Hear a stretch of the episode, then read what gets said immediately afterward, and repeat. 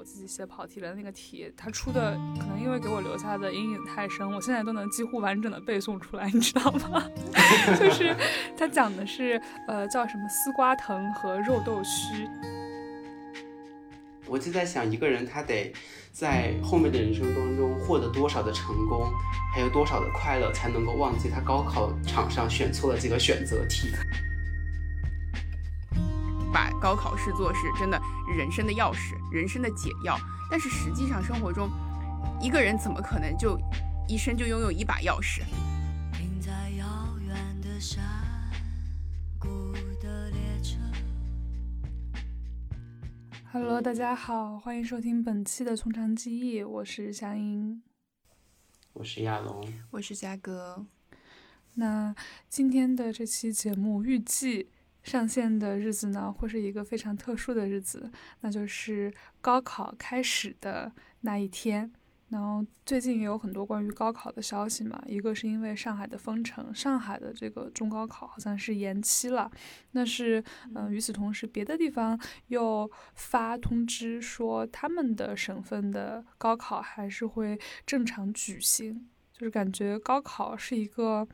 嗯，每年都会如约而至的。全民性的事件，就是不管你参不参加高考，都是这样子，可能都会看一下报纸，看看当时高考的交通怎么样呀，有没有什么忘带准考证的新闻呀，然后出了题之后还要讨论一下高考作文啊之类的那种。那其实一开始我觉得我们三个人讨论这个话题可能没什么立场，因为高考已经离我们离得太远，非常远了。天呐，那。所以说，你们现在回想起高考，是觉得是恍如隔世呢，还是历历在目呢？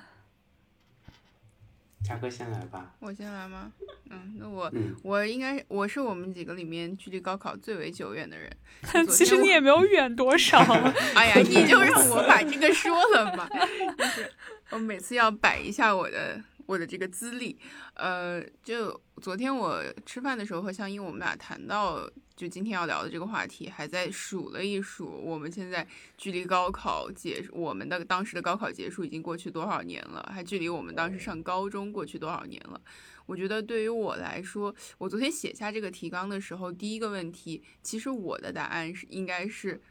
就是恍如隔世。加历历在目，就是我感觉我对于 我的高考，包括整个高中的记忆，就有一点点像是那种，就是，就比如说一个人转世投胎了以后，但是他仍然保留着上辈子的记忆，一部分上辈子的记忆，就那种感觉，有一些很碎片化的那种场景，还是特别历历在目的，就感觉一想起来就又回到了当时，但是会感觉。就是更多的那种大部分的日常的生活呀，那些记忆，其实真的都已经非常模糊了。我觉得高考对我来说就是这样子。嗯，嗯，我的话，我觉得可能高考的记忆还算深刻吧。我觉得，因为，嗯，毕竟。在前十几年当中，一直被渲染成一场你人生当中非常非常重要，甚至说可以说是最重要的一场考试，所以，嗯，记忆还是比较深刻的，嗯，但是就针对整个为了高考而复习的，尤其是高三那一年，我其实我觉得我印象并不是特别的深刻，就是那些刷题的夜晚，在我心中已经是如烟而散了，只是对于高考。确切的考试的那三天是印象非常深刻的，我现在都记得高考考完之后，我的班主任，也就是我的英语老师，在我刚走出考场，他就拦住我，他说：“你的英语能上一百四吗？”他好烦，都考完了还问这种问题。我们也会也会问。对，就是我，然后我我我就。我就因为我马上就要参加毕业典礼，然后我的心情一下子就被冲淡了很多。我说我不知道，我当天晚上我们因为学校我们的学校的传统是高考之后举行毕业典礼，就是希望能够让考生能够够在一个充分放松的情况之下来，嗯嗯来进参加毕业典礼吧。因为如果是在高考前的话，可能总有一根弦是紧着的。嗯，我就非常记得。呃，那天晚上我们毕业典礼之后，然后去出去聚餐，聚完餐，我们宿舍是在外面订了房间，在外面住。然后当天晚上我们就我现在就都记得那个微博账号叫全国大联考。好像我们当天晚上就把所有的高考答案全部都对完了。天哪，你们好棒！你们好不容易出去开了个房间，我以为你们要说什么喝到酩酊大醉，结果就是出去对高考答案的嘛。就是有喝，然后 当时是我们然宿舍后借着酒劲儿把答案都对了。他嗯，我们当时我们宿舍有一个同学，他是非常耐不住性子，然后听说答案已经出了，然后他就去对，然后我们就是就坐在旁边，他就一个说，哎呀，这个题也错了，那个题也错了，哎就是你知道就心痒呀，那我们就直接全部都对了，然后把答案对完之后，就觉得啊，就感觉高考真的已经结束了，就是大概也估得估得了自己是多少分，然后也不想说去想之后的事情，所以对我来说，高考还挺深刻的。其实我的感觉和嘉哥的差不多，就是我会只记得一些让我印象深刻的片段，而且我觉得与其说对高考的印象比较深刻，不如说是对我整个高中的生活印象比较深刻。因为我现在其实都，你们现在还能记得自己高考考多少分吗？我不记得了，对吧？你看，我觉得就是，嗯，感觉大概记得分数段是记得的。嗯，大概自己考了多少分这样。因为其实高考，呃，我是走自主招生的，就是虽然我高考的时候也不知道我自主招生可以通过，但是高考的成绩对于我来说就没多大意义，因为它结果对我没那么重要，所以说它过程有些在我脑海里也蒸发了，但是会记得一些，呃，情节，而且这些情节都不是不好的，反而是一些很有意思、很好玩的情节。就比如说我高考的时候，嗯、上午应该是上午考语文，下午考数学是吗？对吧？然后上午考完语文之后，因为我的语文一般成绩都比较好，就是我模拟考试啊什么的，一般都能考到一百三十多分。然后我 考完语文出来之后，搜了一下那个作文题，我就觉得我写跑题了，你知道吗？然后所以说我心情整个就一下子跌到谷底，我就崩溃了。结果下午考完数学之后呢，我想去上卫生间，但是卫生间的话，女生卫生间不是一般排的很长嘛，然后我就听我爸妈之后来说，说我妈以为我想不开了，你知道吗？然后 对，然后我爸、我爸爸、我妈就说，那我们进去那个考场看一下吧。然后我爸爸他也有种不祥的预感，他就跟我妈妈说，你别进去，让我先去。然后没有想到我只是去尿尿，就就就还就还蛮好笑的。然后就是毕业典礼啊什么之之类的，而且我高考之后是马上去各个城市辗转参加自主招生了，所以说其实我高考之后也不是马上就放松了。就是因为连着参加两场这样的考试，然后更让我对一些高考的那种嗯紧张感啊什么的，反而不是印象很深刻，就记得一些这种有的没的有意思的东西。还有我们当时的高考题啊，高考作文题，你们还记得你们的高考作文题是什么吗？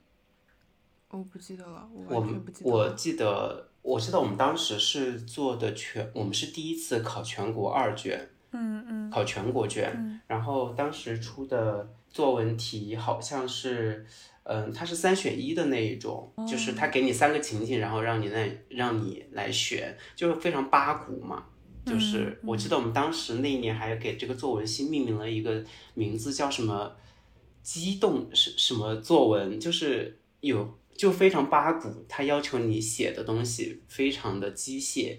嗯，就是作文题问什么你答什么，就是按步骤来写。我觉得就是哦，就想起来任务驱动型作文，有毛？这是？我也觉得就有毛就是病吧，这个题目。对，就这就是现代八股嘛，就是他要求你对作文的提出的问题进行解答，然后呢给出自己的想法什么之类的，就非常的八股，所以我现在都都记得。但其实我们当时的那个题，就是我以为我自己写跑题了，那个题它出的可能因为给我留下的阴影太深，我现在都能几乎完整的背诵出来，你知道吗？就是它讲的是呃叫什么丝瓜藤和肉豆须，它是从林清玄哦的一篇散文里面哦然后摘出对来的，讲的就是这两种植物它们会纠结在一起，然后嗯嗯，嗯，好像说是忘记了。哎，你看我说我自己细节可能我记不太清楚了，就是可能小朋友他想要把它理清楚，但是家长就说说你管他理不理清楚，反正你丝瓜和豆子你能够结出这个果来，你把那个果收获掉不就好了嘛？然后我当时写的好像是什么，不要阻拦小朋友的好奇心之类的这种议论文。然后他那个林清玄本身的那个文章的意旨，可能讲的就是主要矛盾和次要矛盾，你只要抓主要矛盾就可以了，好像是这样子的。然后当时出来一看，就觉得我跑题了。但其实反而那一年山东的老师批的特别松，就是只要你觉得差不多的，然后都可以算过。那我觉得那次的题其实如果按照这个批呃批阅的标准来说，出的还是挺好的。我觉得作文就非常的，嗯，算是我觉得非常僵硬的高考制度的一个小小的侧面。我现在都记得我们刚开始学那个任务。驱动性作文的时候，那个时候第一次听说这样的写法就很不适应。然后我记得有一次是期中考试，然后我就没有按照就是老师规定的八股来写，我从来都不按照老师规定的来写。然后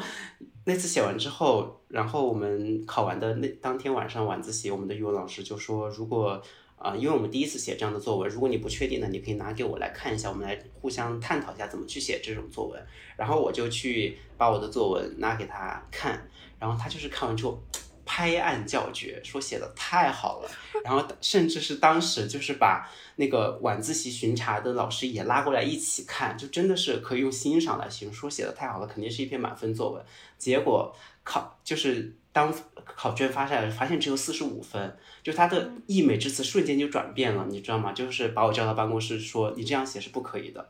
就是你这样写是不符合要求的。”我当时就非常奇怪，我说：“你昨天晚上还就是那那样的夸，就是但是现在分数一出来是个四十五分，我现在记得好像就是四十五分，就我从来没有打过那样的分数。”然后他就说：“嗯，你这样写是非常不可以的，完全是不不按照要求来的。”然后我非常生气，然后之后我就。再也没有按照他那样来写过，我就是算是自己摸索出了一套自己，就是可以按照自己的想法来写，同时又能拿高分的一个形式。我就是我非常讨厌这样的一种规训吧，我觉得这也算是高考这种制度的一个小小的阴影面。啊，你们都好记得，就是当时的作文题目呀，包括以前自己写过的作文，这些是啊，那些理综题、什么数学题，你想记，你也你倒也得是能记得住。哎，我 关键是关键是有很多没做出来，所以就记不住。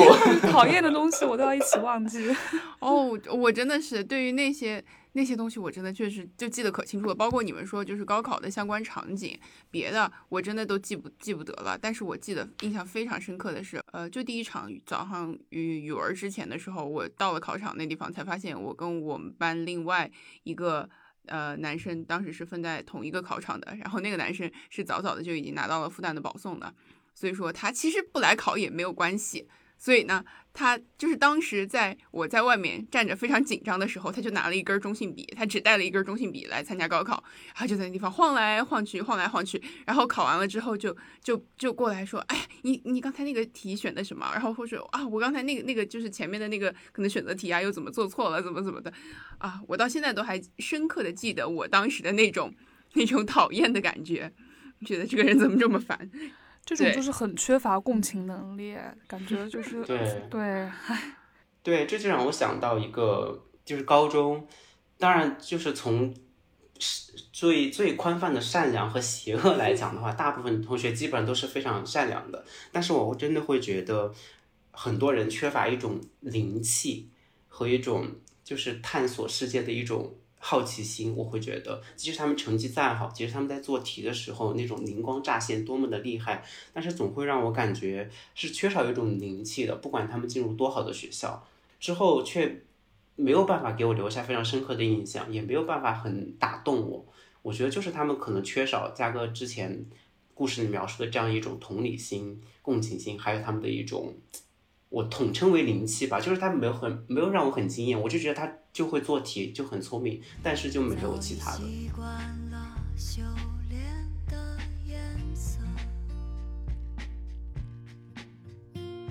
在黄昏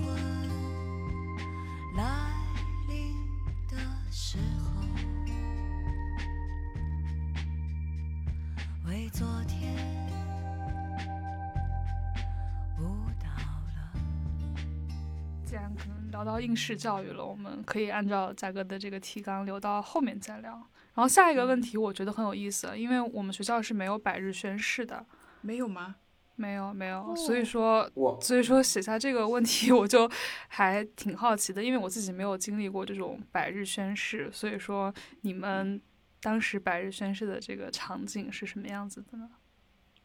亚龙，你们有吗？我我还以为都有的，我就所以我就直接写了。但是我们看过很多那样的视频，就是我真的很可怕的。哇，哦哦哦，这种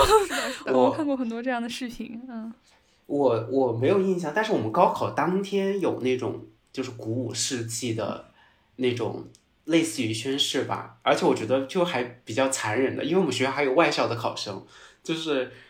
就哦就给他们，我觉得给他们你是在造成很大的本校压力。考的吗？对，因因为我们学校是理科考点，哦，他就我觉得就是给外校的学生造成很大的心理压力吧，因为本来就不是呃我们打引号的主战场作战吧，所以就我们当时就有老师当专门拿着话筒来喊，嗯说什么怎么怎么样，怎么怎么样，然后呢下面就跟着一起喊。我们当时因为年纪太小，还不懂得其中的一些含义什么之类的，但是直到我现在真正的去回想，我觉得是一个非常残酷的事情，就是的，是的。对，因为说太多了，我觉得又会陷入一种非常 消极的去喷这个东西。我觉得就是我就是我用一句话概括吧，就是我非常讨厌这种总动员大作战的感觉。嗯，嗯，啊、我之所以把这个列上来了呢，是因为我我初中和高中都经历过这个百日宣誓，我们中考也有百日宣誓，然后高考也有，就呃，所以因为而且因为又因为我初中高中都是在一个学校读的，所以我其实现在回忆起来，这两段记忆有点缠在一起了，我有点分不清哪次是中考宣誓，哪次是高考宣誓了。反正大概这个模式就是这种的，嗯。就是会把学生，我们有一个很大的一个体育馆，然后把学生按照每个班每个班排排上了以后，然后坐在那个体育馆里面坐好。然后这段我不太记得是中考百日宣誓还是高考百日宣誓了，反正在那个体育馆的对面坐着你的家长，对，坐着你的家长，而且而且而且就是，如果我没有记错的话啊，就是是中考还是高考百日宣誓，是你和你的家长，就是是按照那个人对人那样子那样子做好的，就你的对面的正对着的那个位置坐就是你妈 or 你爸，对，然后然后就真的现在想一想，我真的觉得尬的我鸡皮疙瘩都要起来了。他为什么要叫家长来呢？宣誓啊，你站起来的时候，出你的诚你的诚意，你的对对那种对对对决心。对，而且就是当时当时我们是一个班一个班，呃那样子，就是一个班一个班起立，就是一个班一个班来的，一个一个班起立，然后你会设计好你们班的你们班的口号呀那些什么的，然后还会有一个人在领着喊。我记得我中中考百日宣言的时候，是我带着我们班喊的，我记得好像是是的是的，然后就站起来，然后你你就是是呃，他的那个意图呢是要你望着你的父母，就是说出你的誓言，对，你要怎么样，什么不负韶华呀，然后什么就是什么类似于知恩图报呀这种之类的，对，就就是这种的，看到了吧？我就是在这样子的一个应试环境下长大的孩子，对，就就是这种，而且。就这个就是那个口号要喊得多么响亮，就是像那种每个班以前运动会的时候走过主席台的时候，不是也要也要喊口号嘛？就是要体现出你们的精气神儿那种的，就是就是嘶吼，真的拿命一样的去吼那种的。小英的表情太搞笑了，就是我的五官和我的浑身上下被我对被我这对我个脑 海里想象的场景震慑的皱巴了起来。，是的，就有一点点，就其实真的有点邪教那种感觉的。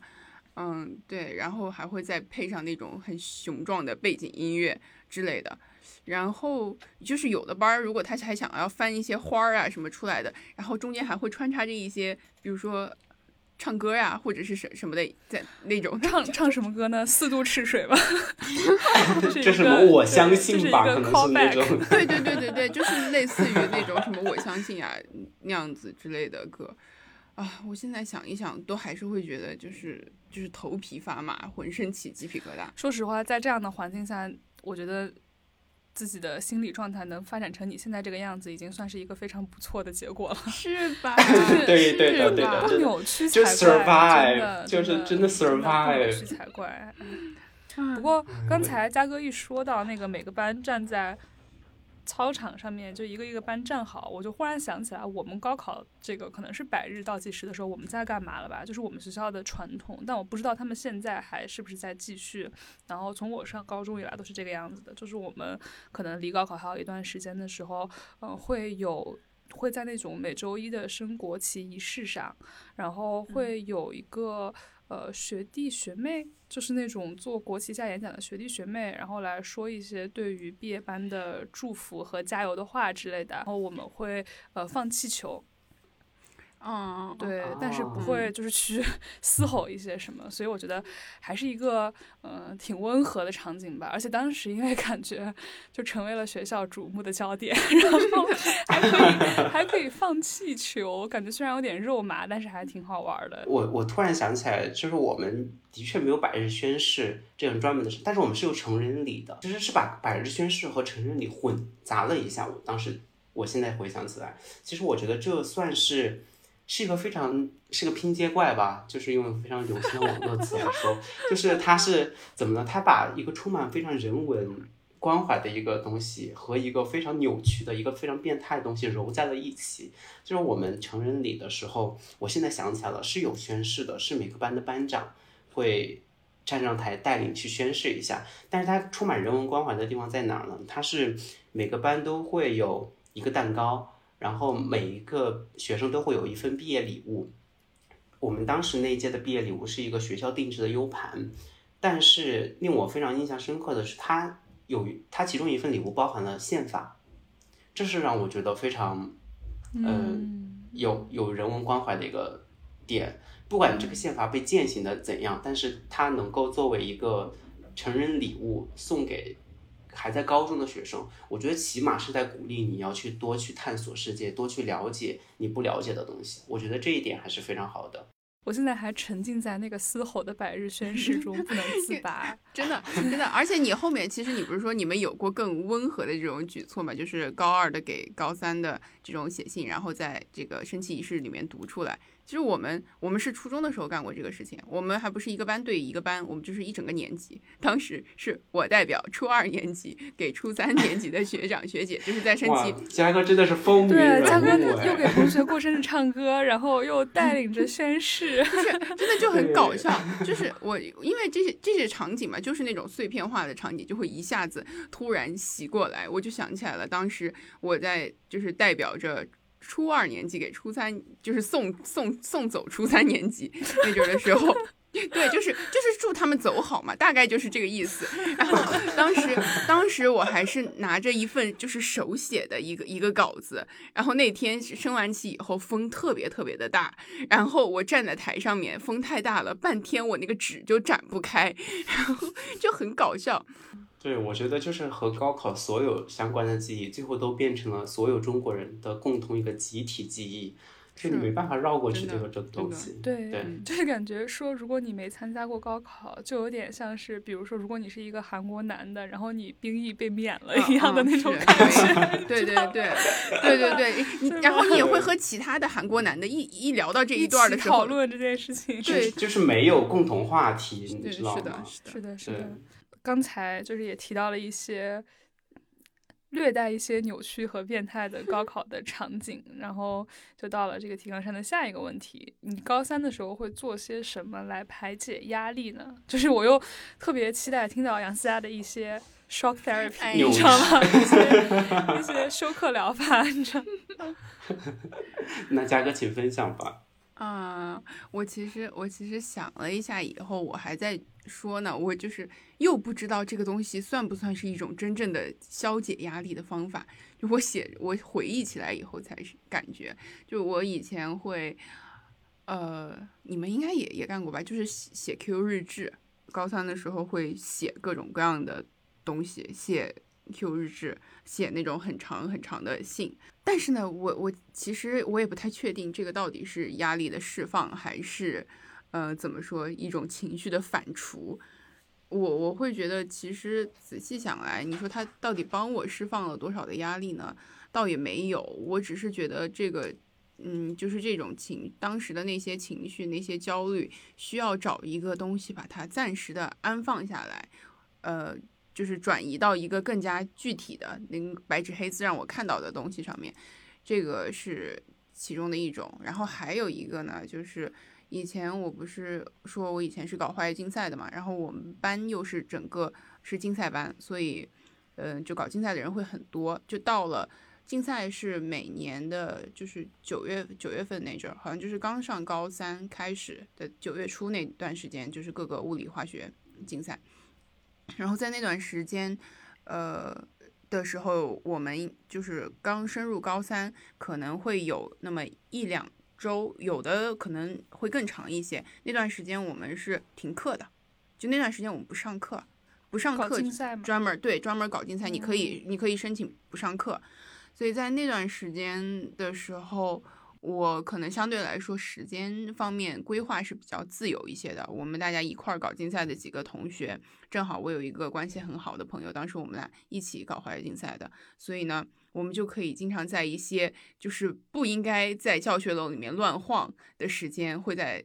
里面乱晃悠，然后会跑到一些比如说。就是呃，也不能说是房顶上吧，就是接近房顶的那个楼梯最往上人很少的地方，我们俩就经常在那边坐着就聊天啊。然后可能到晚上，嗯，就别的班在晚自习的时候，我们找的空教室嘛，空教室能在做题，做题做累了以后，我们俩就会我们俩就会唱歌，我们俩就就，但是我们唱的呢，就比如说我们会冲着窗外唱。爱情买卖，爱情买卖，当时是还是当时还是爱情买卖，对，就嗯，那真的挺久远了，我觉得。哎呀，是呀，就是，但是你不觉得爱情买卖是这个这个 genre 里面的就很经典的一首歌吗？就当时我觉得它是属于那种农业重金属歌曲。是的，是的，所以当时我们俩一块儿干过挺多。就是有点神经兮兮的事情的，然后就得呃谁情绪不好了，要然后需要对方陪着一起哭的话，我们俩也是商量着找一个安静的地方，然后两个人就哇哇大哭。所以说可能也就是这些，没有什么特别特殊的，所以呢也导致我高三的时候的那些负面情绪也没有得到特别充分的释放，所以这不就是一直遗毒遗到了现在嘛？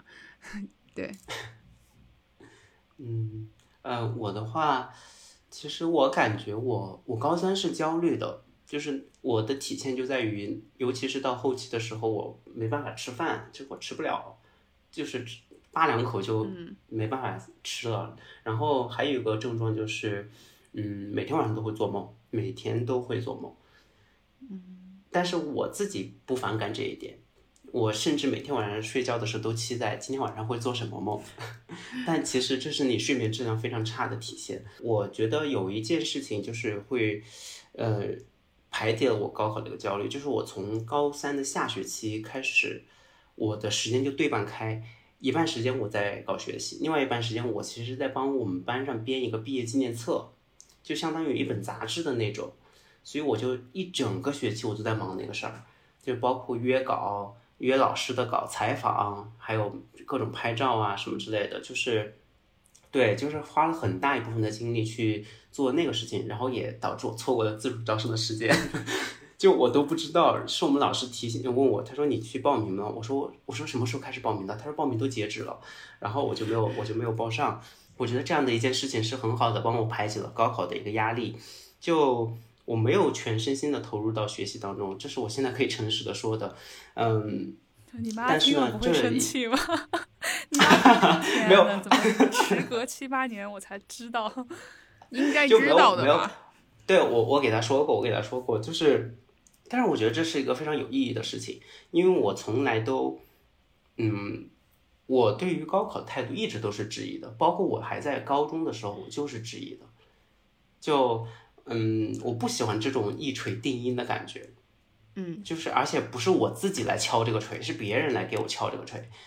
就的确高考是和你努力与否有关，但是我觉得很大程度上并不是这个样子的。嗯，它是一个更是一个社会化的东西，所以我当时就非常排斥那种。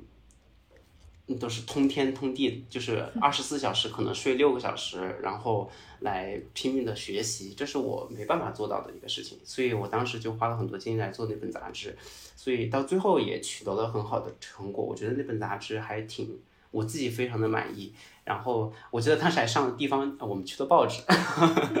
对，所以就还挺挺开心的。所以当时可能压力没有那么重，对，其实我和嘉哥差不多，就是会做一些小小的、不是特别严重的脱轨的事情，比如说。我当时高三的时候是和我好朋友一起在我们学校旁边的小区出去住的，就是可以住的舒服一点嘛。然后本来是想说可以晚上稍微多学习一会儿，但我也没有，我可能就 就是可能在学校十点多睡觉，十点半睡觉，然后回家的话十一点半、十一点就睡觉了，差不多。哎，那你们等一下，那你们早上几点起？早上几点起啊？呃，之前高二有一阵的时候，我是很早就起床了，就是比如说那个。六点宿舍开门，我就五点五十起。那阵就是因为一些特殊的原因打了鸡血，但是高三的话就是正常的起。对，哦，是我我一直在啊，我一那我还觉得可能是就是东边西边的作息问题的不同，但是新疆有那种什么时差之类的。是，但是我们早上可能也是可能七点半左右起吧，但是，哎。你们不要觉得我是生活在一个妖魔的地方。那个时候七点半左右起的话，相当于全黑的，全黑的。四点钟，相当于就是冬天的四点钟。哎，但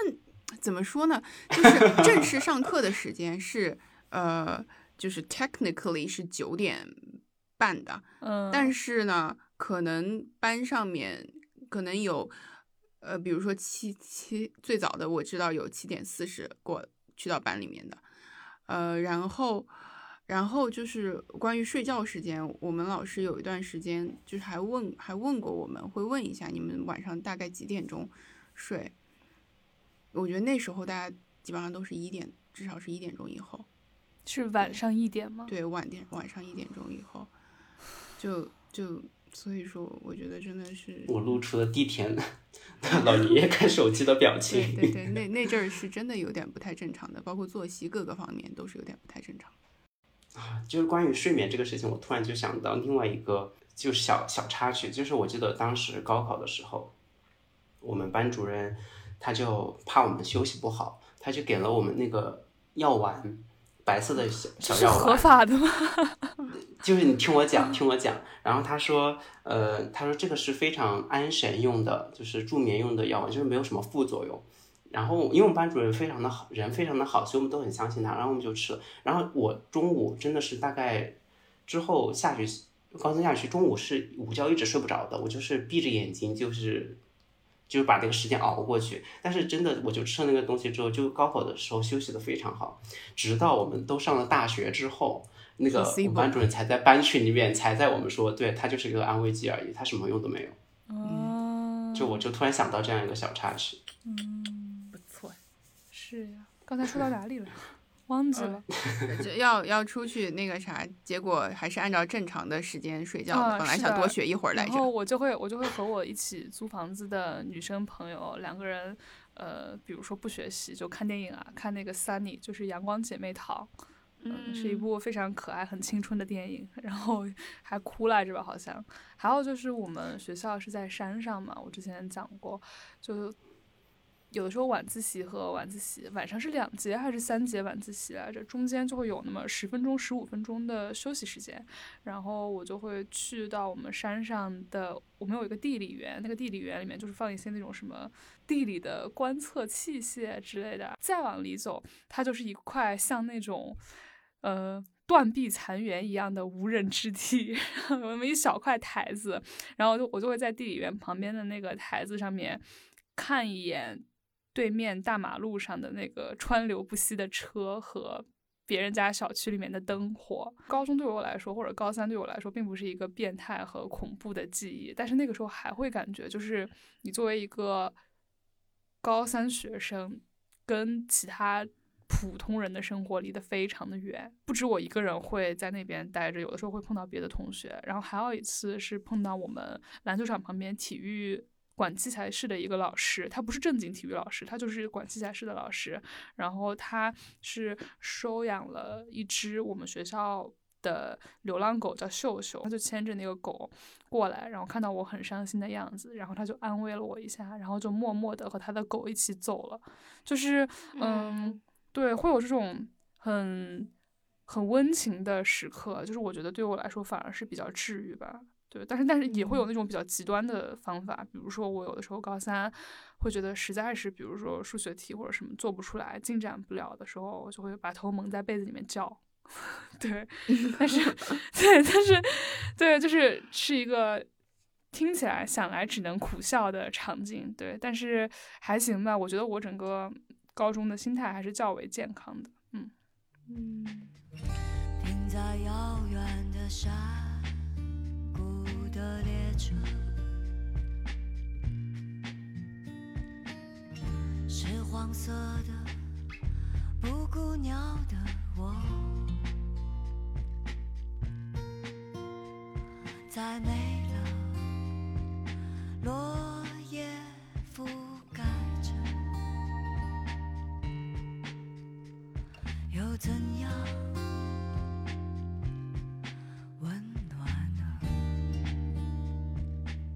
刚才亚龙说了一点，让我印象还挺深刻的，就是你本身对于高考的这个制度是存疑的，而且你会觉得说是别人来给你的人生怎么说打下这一锤子买卖，而不是你自己做主，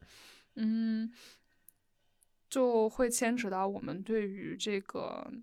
应试教育的态度嘛。其实我个人来说。嗯，因为我是我感觉我是亲身体会过这种对比的，就是我们高中的话是整个青岛都比较好的一个学校，也是录取线最高的学校，但是呃，在还没有换新校长的时候，我们是走素质教育的，然后高一高二的时候，我们整个都玩的非常的开心，然后呃，社团啊，学生组织啊，呃，整个。就是它的结构，且不能说，且不能和综综合学校相比吧。但是我们学校的运动会还有学生组织，至少是比我本科和研究生的时候在上外要更加完善和好玩的。嗯，然后到了高三的时候，虽然大家也不是那种特别特别努力的学习，就像刚才嘉哥说的那样，我们也没有一点睡，可能大家就是还是正常的作息那种学习。但是，呃，之前那些比如说社团活动啊，或者说是呃体育运动啊这种。时间它就被侵占了，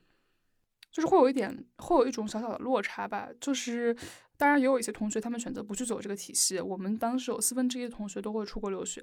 然后嗯，剩下的人感觉我现在觉得就是一个从你的生活有多方面的评价标准，然后到了学习成为你生活里面最大的一个评价标准的这样的一个过程，然后我就会觉得。这种是有点危险的，特别是刚才嘉哥说宣誓的时候还要把爸爸妈妈叫到呃学校里面来，相当于是学习它不仅是你人生成就的唯一标准，它还会和你父母的爱挂钩，这是一方面。但是另一方面，对于高考的这个制度，我也恨不起来。比如说，像我们。逐渐去了解一些国外的教育制度的时候，我们也会发现很多的问题。比如说，嗯，像呃，你如果是一个学校的校友，他就会给你更多的这种 credit。我会觉得它相比高考的一个分数是一个更主观的东西。而且从我自己经历高考一直到现在，嗯，就如果是高三的我的话，我都会觉得我希望是一个分数的考试，而不是一个纯申请的考试。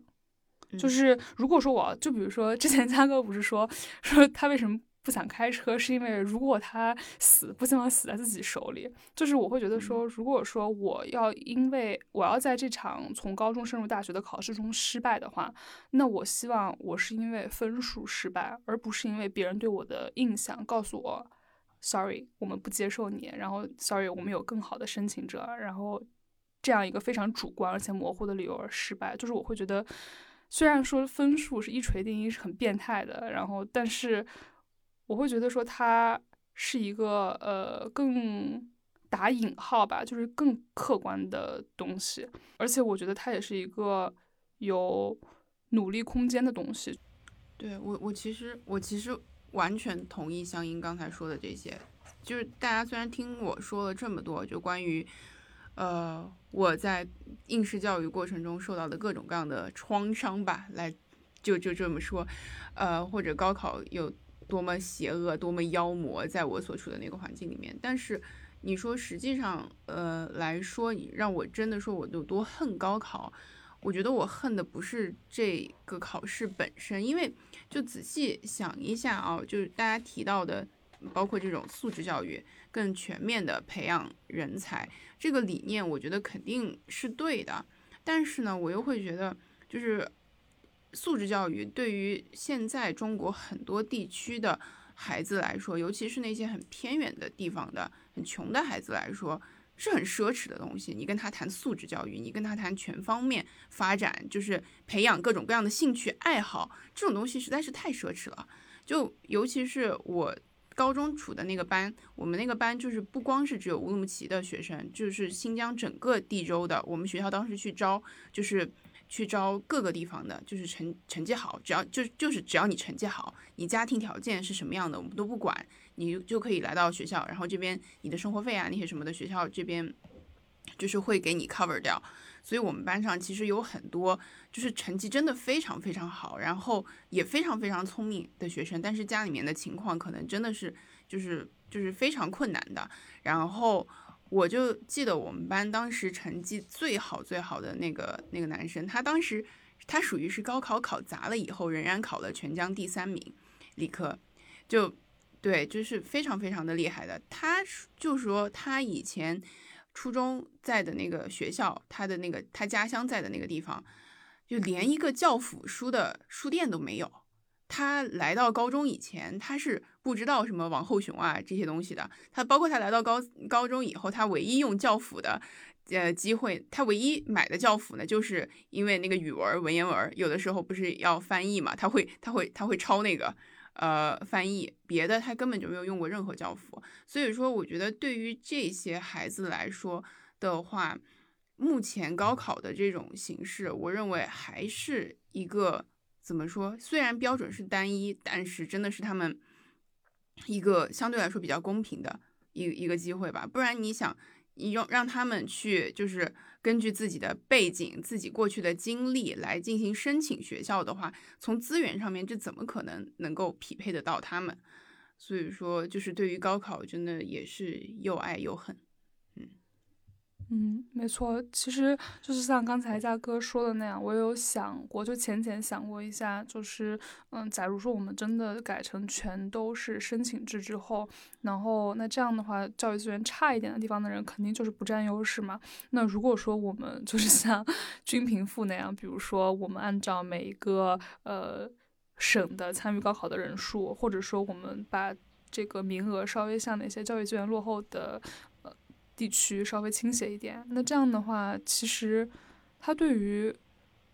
反过来讲，就是它对于城市里面资源好的那些非常努力的那些人，又是一种不公平，而且会让教育资源比较优厚的地方的内卷更加的严重。所以说，会感觉高考是一个，呃，是所有很差的选择里面一个不那么差的选择。对，而且我觉得对于那些呃，比如说像我们之前都看过张桂梅嘛。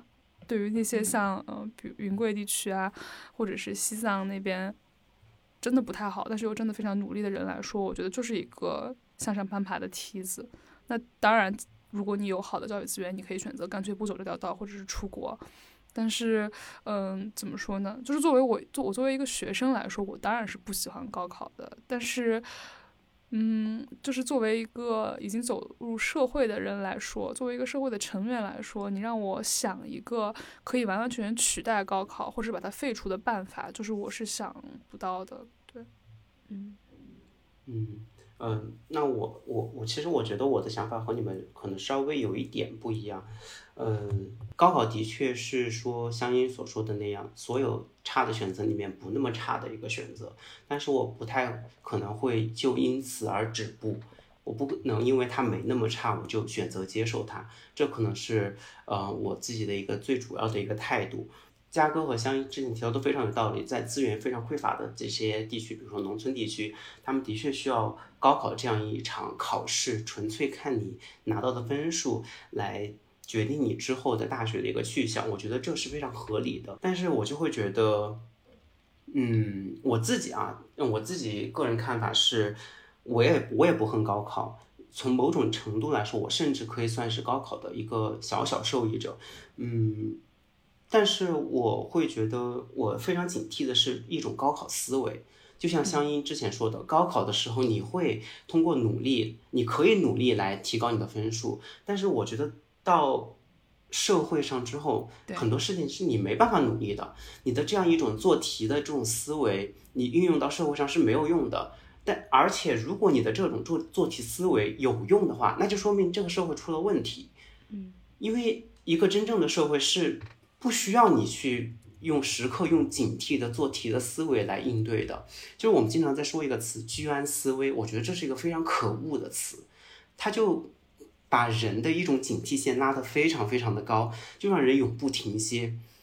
就好像我打个不恰当的比喻，就是为了苟活，为了延长人生的长度，而甚至会放弃一些非常珍贵的东西，这是一个不恰当的比喻，但是我就会有这样的一种感觉，就我。自我认为做题思维是没有办法贯彻一生的，因为我现在觉得，我越长大，我越会觉得高考它不仅仅是一场考试，它是一个意向，它已经不再是一个考试那么简单了。我觉得它代表了，我们就往小的说，它代表应试教育的一个方方面面吧。这个意向它的角度呢，就是千军万马过独木桥，就是老师经常、老师家长经常说的，到了大学就好了。但是。但是在这个期间，在你人生的前多少年，整个社会、你的家庭、你的学校、整个社会，包括我们之前以轻松的角度来聊出的，在高考的时候，交通为你让道，所有的东西都要为高考生让道，居民不敢不能出现任何的噪音。我觉得整个社会它的倾尽全力来营造出一个充满希望，但其实暗藏很多绝望的一个幻境，连哄带骗的把这些。让学生为了一场考试付出一切，结果高考过后呢，就是桥的那边其实是一个更加现实、更加残酷的世界。你没有办法通过你考试做题拼命的提高你的分数去获得你想要获得的东西，所以就会让我觉得很多人很难从这里面爬出来。他们甚至会更加滑入一种社会达尔文主义的深渊，就会进入一种黑暗丛林。就是因为我。高考之前，我的想象就是，我进入了大学，我应该进入的是一个，嗯，充满理想化的一个世界。就是这个大学，它是充满了人文关怀的，它能够教导你一些理想主义的东西。但其实不是的，我觉得大部分的大学，甚至是所有的大学，我觉得都没有做到这一点。嗯，就。他们没有教导这些人文关怀，没有教导这些理想主义，也没有让学生真正的说是去睁开眼睛看世界。我觉得现在的环境就是说，一个人他的觉醒是完全靠自己的小小的勇气和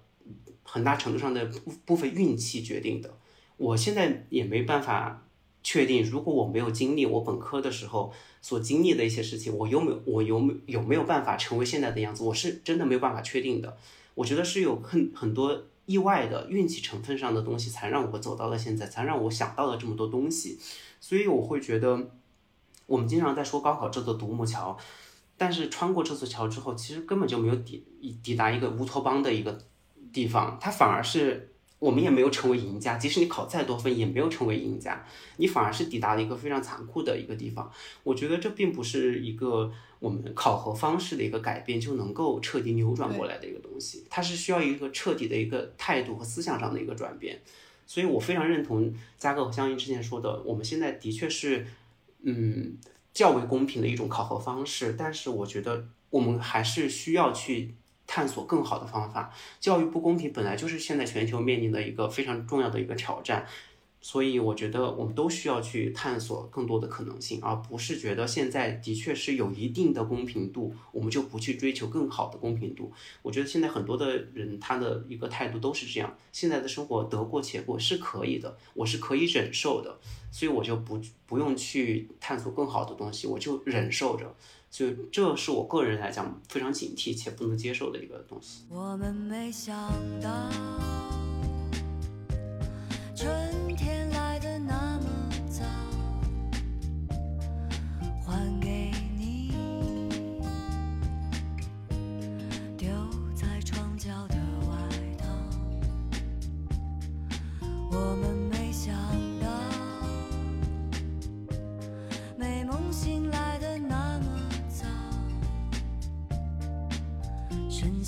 空荡的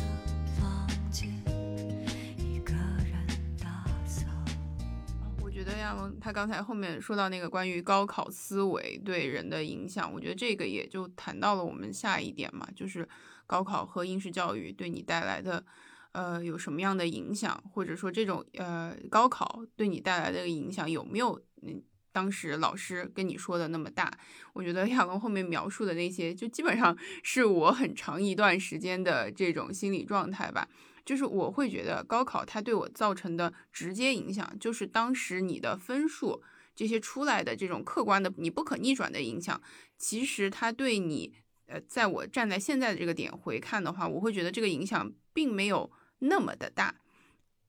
嗯，就是你的分数，你进到了哪个学校，我现在回头看，我觉得这个对我造成的影响并没有那么的大，因为我反而是就是进到大学之后，我会，嗯。这这也是高考对我造成的呃这种影响吧，就是我会觉得读书、考试拿高分这件事情反而是一件容易的事情，就是我我只要考试做题拿高分，在大学如果进进一步以这种模式来前进的话，这个是一件比较容易的事情。所以如果你单从这一方面看，呃，你高考分数没有考好，然后呢，你想在大学期间单单通过学习，比如说拿到高的 GPA 啊，你想要通过这个方面，如果你把它认为是 somehow 来弥补一下的话，其实我觉得这种呃，这这这条路呢是对我来说比较简单的。但是我认为高考包括整个应试教育的这个模式对我造成的心理上面的影响，这个是比我当时的预想，比我的老师还有我的家长。的预想都是要大得多的，就是首先就像亚龙说的，呃，就是把那种标准化考试的规则套在了生活中，套在了社会里。首先是呃，一切都变成了结果导向的，你会以结果导向的方式来看，呃，生活，你会把什么东西都当成就是每一次一次的考试，一次一次的考验，对你当成了就是简单的得手。或者是失手，这个我之前也有跟亚龙讨论过嘛，就好像是如果你在不停的通过一个一个又一个的考试，这中间都没有出现什么问题的话，你其实到后面你心里面会越来越战战兢兢的，就包括现在我们马上要进行结业考了。我会一直战战兢兢的，觉得自己在之前的这些呃过程中，可能除了高考被小小的绊了一下之后呢，经历的考试好像也都没有出现什么问题，你就一直在担心，那什么时候这这个第一次第一次失败会到来呢？你会一直担心的这个东西，所以就会变成这样子。然后另外就是像我之前讲内卷那期的时候，我也提到过嘛，会对于事物赋予过多的意义，就像。之前我亚龙不是也说的嘛，就是把高考视作是真的人生的钥匙，人生的解药。但是实际上生活中，一个人怎么可能就一生就拥有一把钥匙，对吧？所以说，就像我之前我会一直觉得，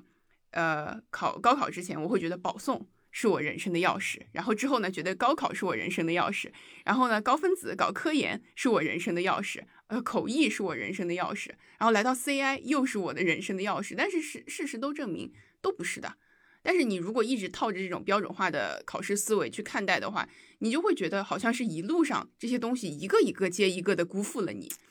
对吧？这样子的话，你的就是生活怎么能够就是正常的继续的前进呢？对，所以说我觉得就是没有作为，其实我自己作为一个曾经差一点被别人的期待压垮了的人，我回想一下，就怎么能够再用那么多，就是压上了那么多砝码的目光去看待这些事物呢？其实我会觉得，如果一直保持着高考的那种思维来进行生活的话，这是一种恶性循环。然后就是像亚龙之前说的那种，就是如果你一直抱着觉得。呃，这个东西是我人生的解药，然后走向它，走到了那儿以后，一方面是，呃，它不像，它肯定不像你一开始预期的那么美好，你会失望。然后还有一方面是，你会在就是短暂的获得了那个就就 let's call it 短暂的胜利之后吧，你会迅速陷入一种就是自满的情绪吧，就会觉得啊，到这儿了，那啊，我终于，那我就就。嗯，之后应该都没有什么问题了。就比如说，我当时从呃，就有很多学生，比如说高考结束以后进入了一个好的大学，觉得那那现在完事儿了。进到大学以后，那肯定之后什么都应该是理所当然的，因为我之前都是这样被告知的。你只要忍过这一段，高考完了，高考完了之后就是广阔的天地。但是实际上并不是，就一直抱着这样的思想的话，就一直会觉得再忍一下，再忍一下之后就什么事儿都没有了。但是不是的，你没有办法去接受，你可能需要在这个人生的道路上一直慢慢的走下去，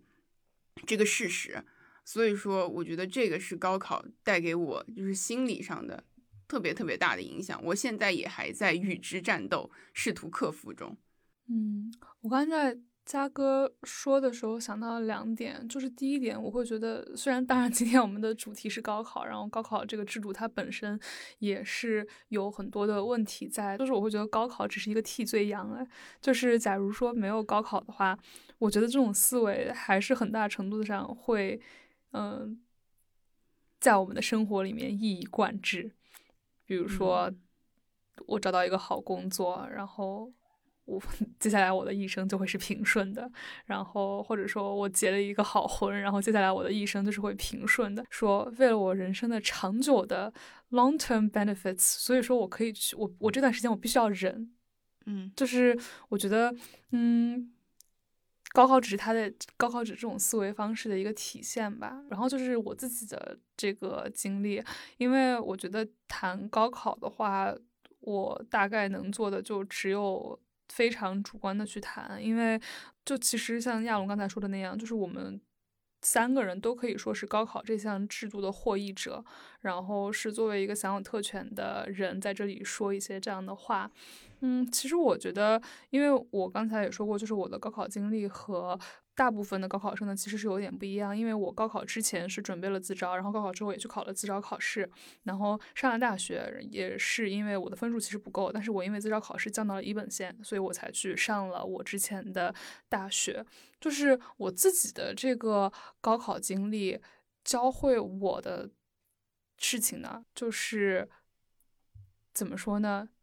呃，给我的 Plan B 再做一个 Plan B，就是，呃，我不会把宝全都压到一场考试上。就是比如说，嗯，像是高考的话，当然我也要去高考，但是，呃，同时我也要申请自主招生。那自主招生的话，我除了申请我最想去的学校之外，那我也要申请我不怎么想去的学校。就是反而是，呃，我自己高中生活的这段经历，呃，让我。之后就是在生活里面多了很多这种周全考虑，可以这么说吧，就是这样的一种习惯。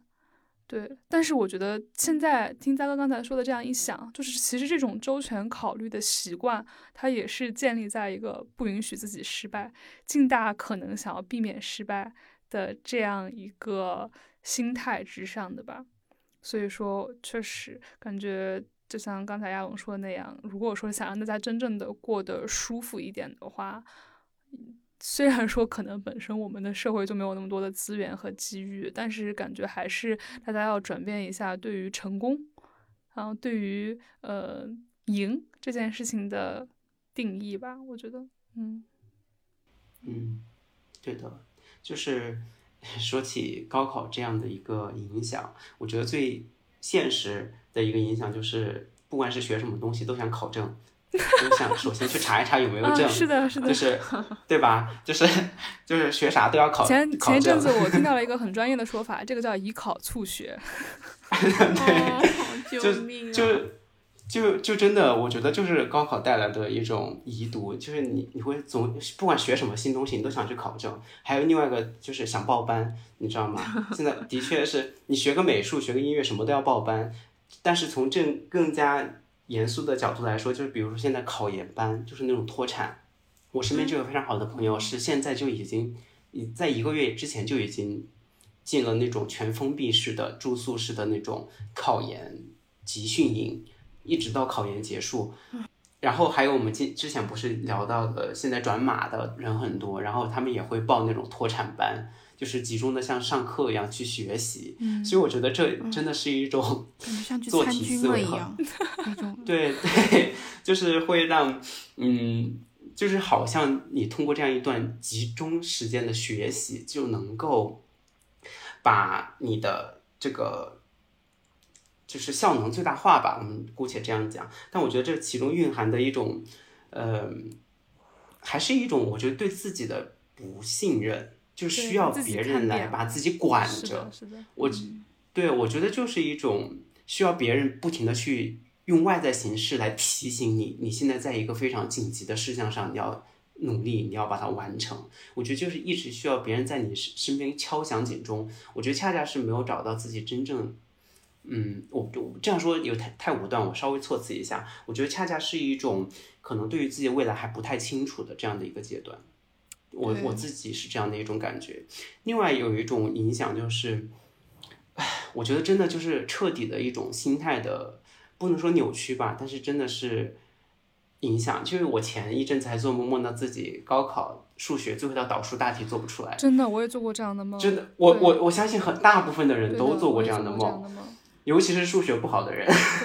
而且我我当时的梦是这样子的，就是我初中的时候，我同桌是一个特别当时当时看起来特别天才，现在看起来也非常聪明的人。他当时呃，我们的班主任数学老师，我的初中、高中班主任都是数学老师，然后初中班主任就可能会。某种程度上把我和他做一种比较吧，我就在梦里梦见，然后我们开学考试，他做一道题，很快很快就做出来了，我怎么做都做不出来。然后我们数学老师拿起我的卷子来叹了一口气，这已经是我 上了研究生之后做的梦了，真的。而且关键是我觉得这种梦 它的模式就是会一直继续，比如说现在我还会梦到我自己做同传做不出来，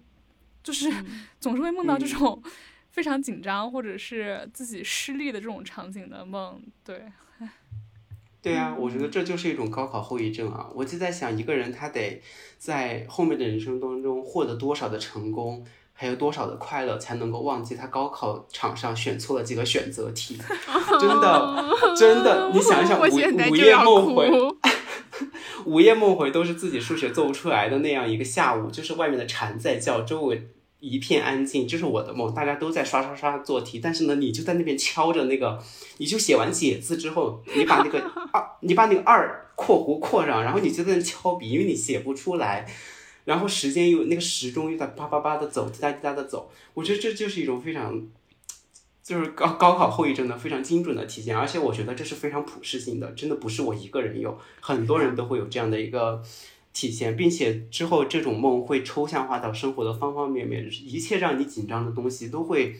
像梦魇一样在后面追赶着你，追着你，就好像你跑的稍微慢一点，他就会会把你拽入地狱。我觉得这就是非高考遗毒非常深刻的一个体现。呃，另外我觉得就是呃，在思想上，我觉得，嗯，对于差异性会有，即使我觉得我现在已经是非常的呃觉醒，但是我觉得对于。过多的差异性，我没有一种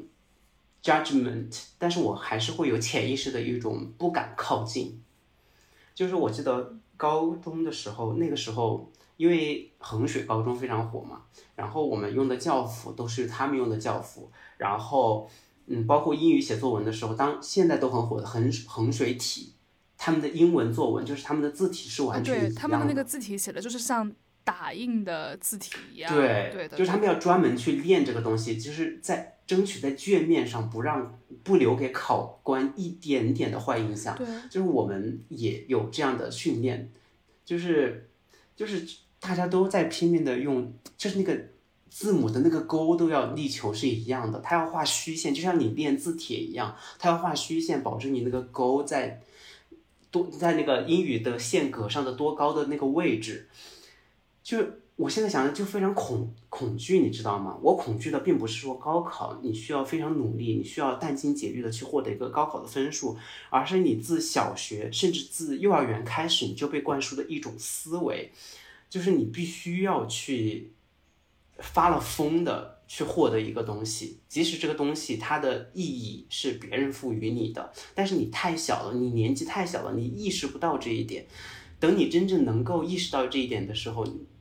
成长到这个年纪的时候，你已经意识不到它是外来的东西了。你觉得它就是你人生的一部分。我觉得这是我非常恐惧且现在一直在挣扎的一个东西。我现在都没有摆脱这种世俗上的成成功。我觉得我没有完全摆脱，我正在努力的去挣脱它。我现在就在想，很多人的确就是像江阴和嘉哥之前分享的，有些人他们就是会，嗯，高考考得好，研究生也考得好，保送，然后。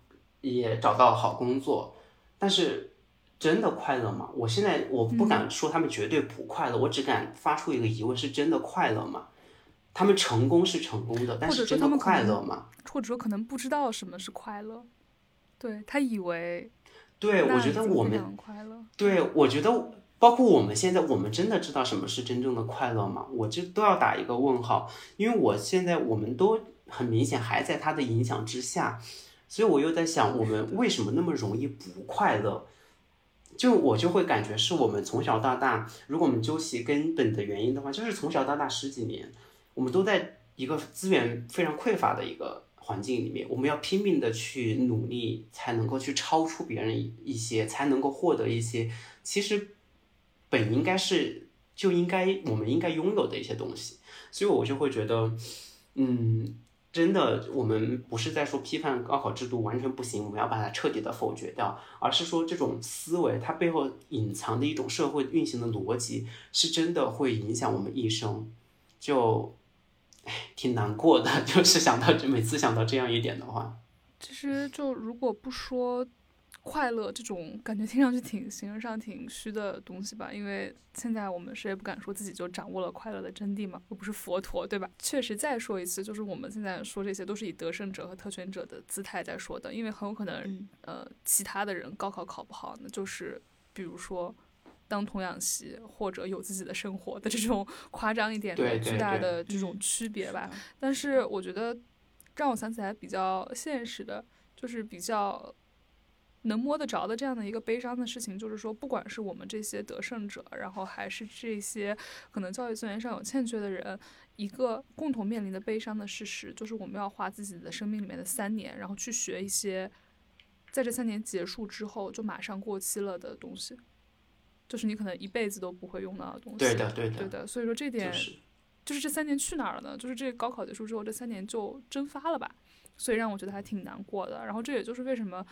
，again，我作为一个特权者，就是还挺感激，至少我的高一高二过得还是挺快乐的。就是我没有把百分之百的时间都用来学这种会过期上的东西，并且获得了一些可以跟随我一辈子的记忆和技能。那但即便如此，我还是有那么。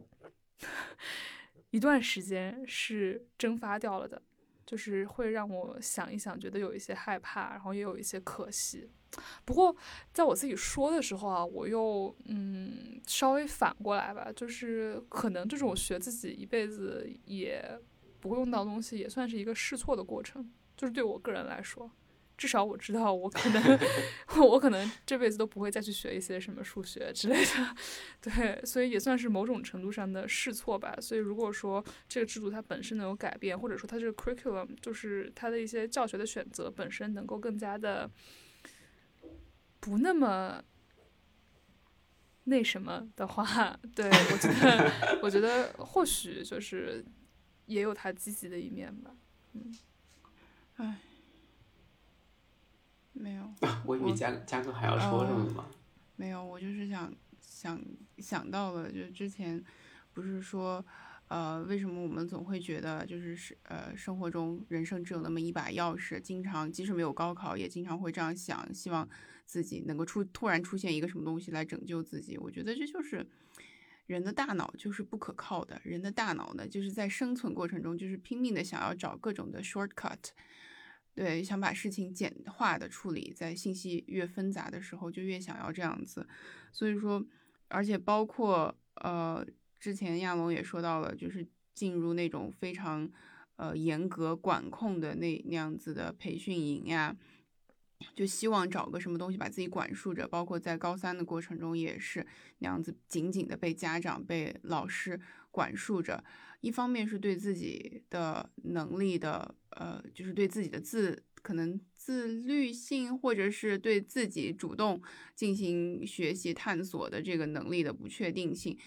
呃的不足。然后一方面也是我会觉得，就是你在当时的感觉越痛苦，你就会越是一直憋着一股劲儿，觉得啊这一阵儿结束了以后，我肯定要怎么样，我要放纵，我要要怎么样？其实。在这个事情真正结束之后，就反而会，你会出现一个更，就是朝不好的方向进行一个更大的反弹。所以我会，我其实主要的感受就是，人性，就是本来就是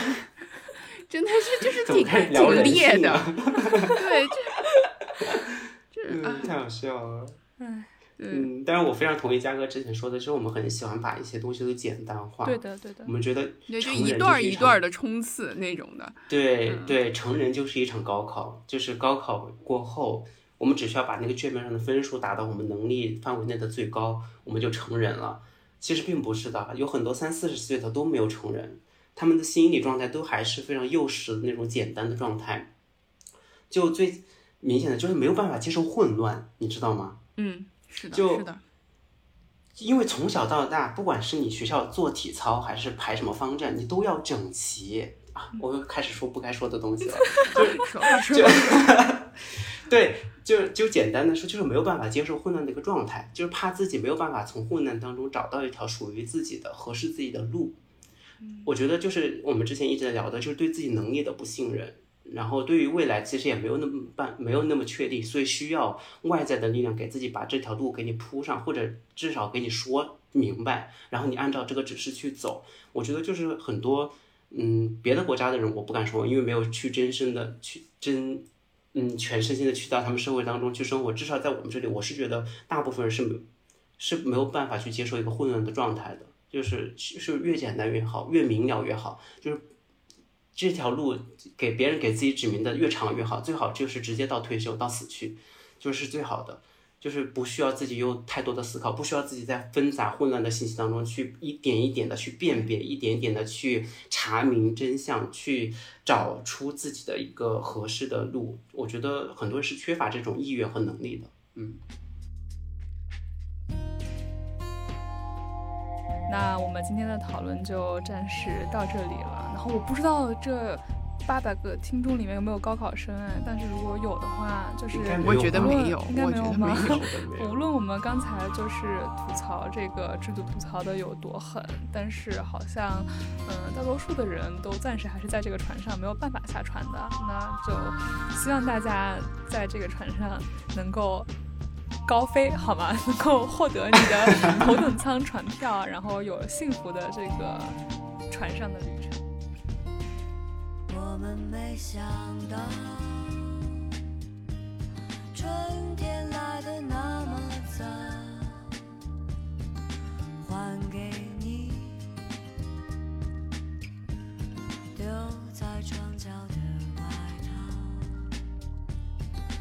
我们没想到，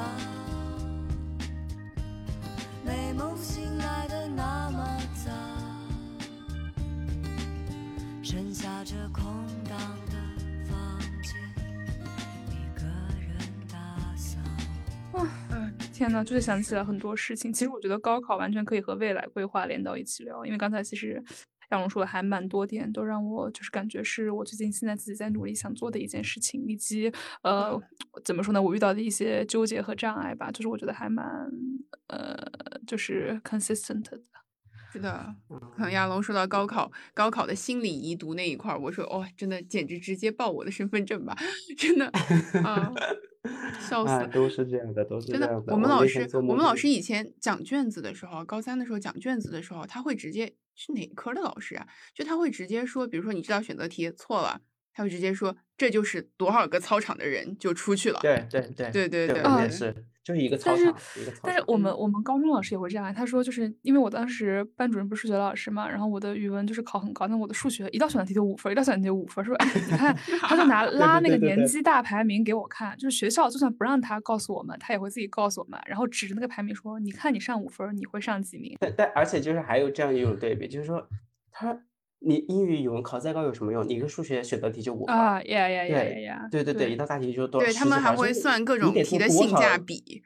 对对对他把性价比，你得把语文题那个呃思想题读答多少答多全，你才能拿三四分儿、四五分对的对对，对，但是数学就是呃数学运气加上你一点巧妙的计算，你就可以拿五分儿。就是你看一下这个多值，就是我们物理老师、数学老师经常会这种问题。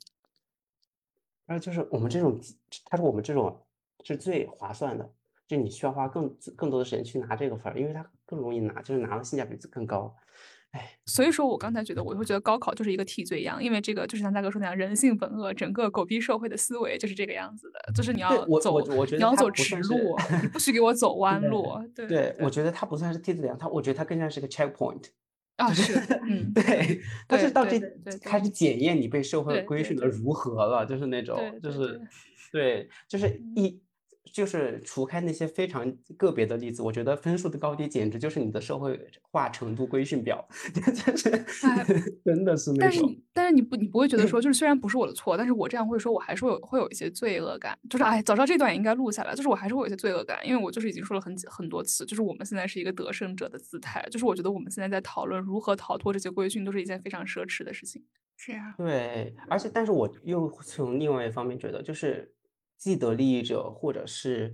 嗯特权者，尤其是这种不是靠自己苦心钻营，就是获通过一些非常不道德的手段来获得利益的这种，我觉得比起罪恶感，更应该做的应该是承担起责任。啊，责任感，没错没错，对你，你获得了更多的社会的资源，你就应该去想办法，想出更多更有效的，能够让大家都更快乐一点的方法。我觉得这比起罪恶感是更需要的。嗯，哎，待会儿这段一录剪辑是吧？我觉得没想到，春天来的那么早，还给你留在床角的外套。我们没想到，美梦醒来的那么剩下这空荡的